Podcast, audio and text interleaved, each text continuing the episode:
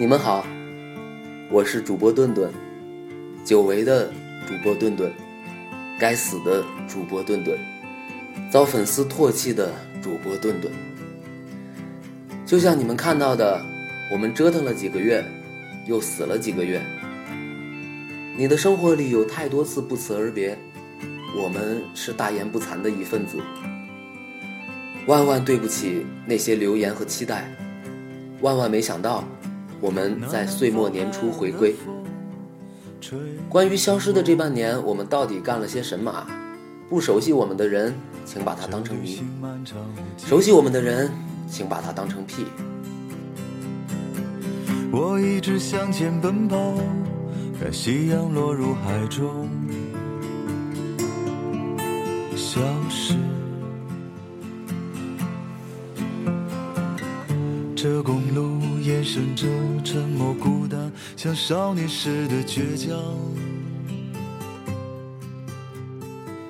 记得以前的时候，似乎每一次跨年都要装模作样的倒数一下，五、四、三、二、一，哟！然后大家各自自欺欺人，新年新气象，仿佛出门吸一口气都带着崭新的味道。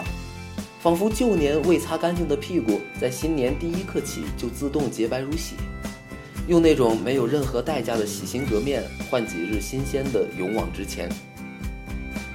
如今我们依旧会三五成群一起跨年，但是越来越鲜有从明天起的仪式感，在牌、烟、酒、吵闹声中度过一年之交，打个哈欠，互相道别，心说：妈蛋，欢愉总是短暂。我们又可耻的长大了一点儿。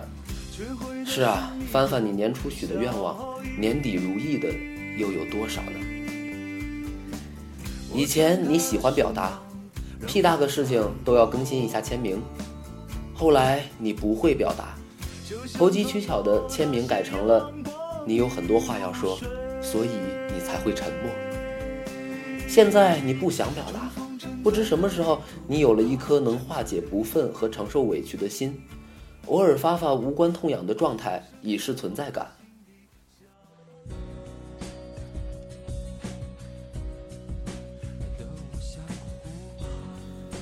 二零一四，能记起的事情不太多。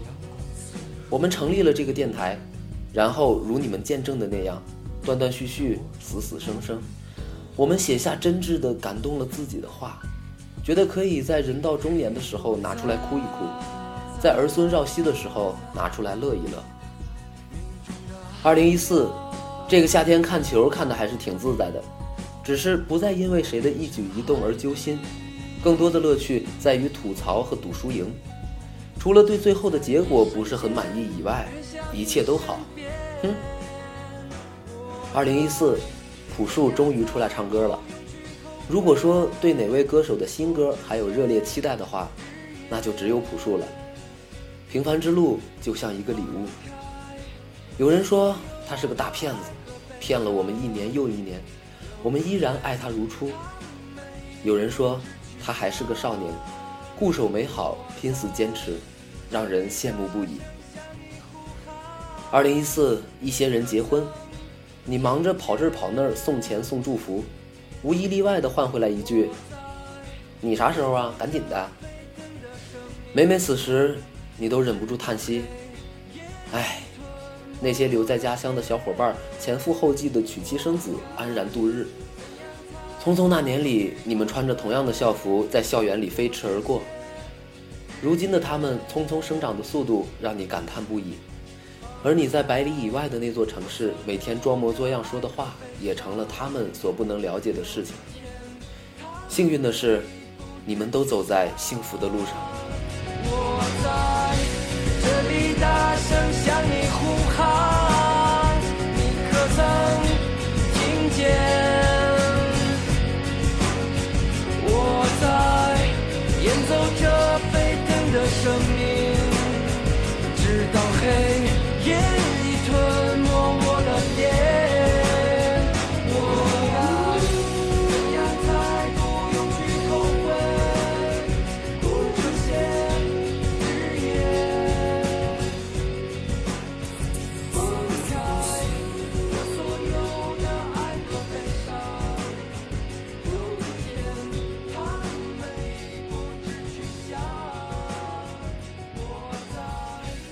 二零一四，你习惯性的把“忙成狗”挂在嘴边，然后你做的最多的事情就是刷朋友圈，一遍一遍又一遍，两遍三遍四五遍。你知道了哪些人 P 图技术高，哪些人凌晨睡觉，哪些人翻身变土豪，哪些人天天发广告。可是细想这些，跟你又有什么关系呢？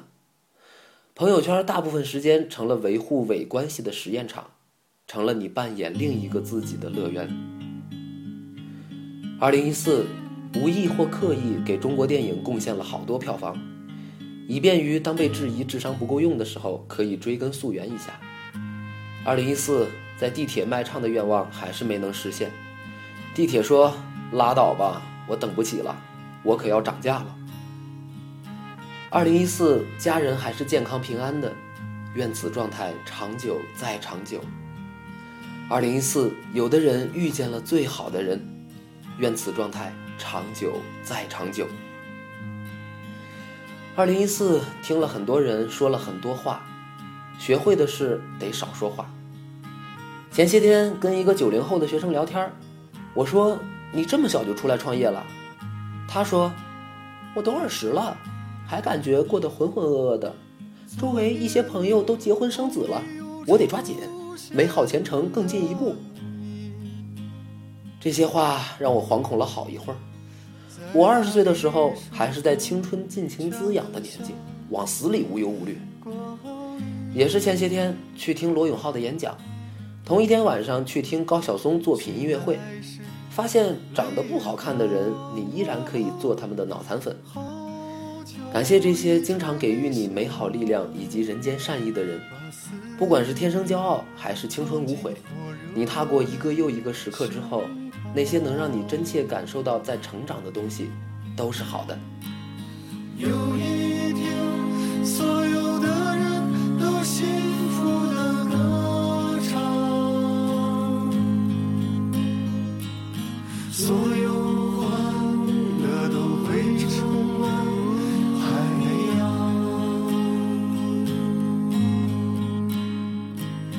我要牵你的手，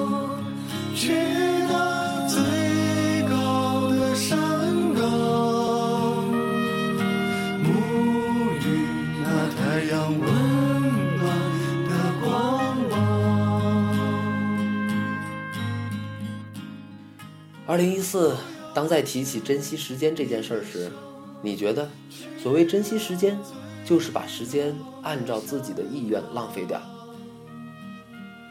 让我们再说一说梦想吧。梦想如春草，一茬一茬生长，又一次一次被收割。我们谈论它，我们又缺少它。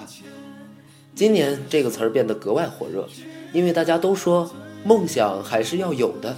万一，唉，仔细想啊，这都是给自己留后路的话。啊呸！主播顿顿有一个梦想一直没有变，请去听我们的第一期。好，就这样，二 B 青年电台又开张了。黄金年代，白银梦想，青铜记忆，我们继续。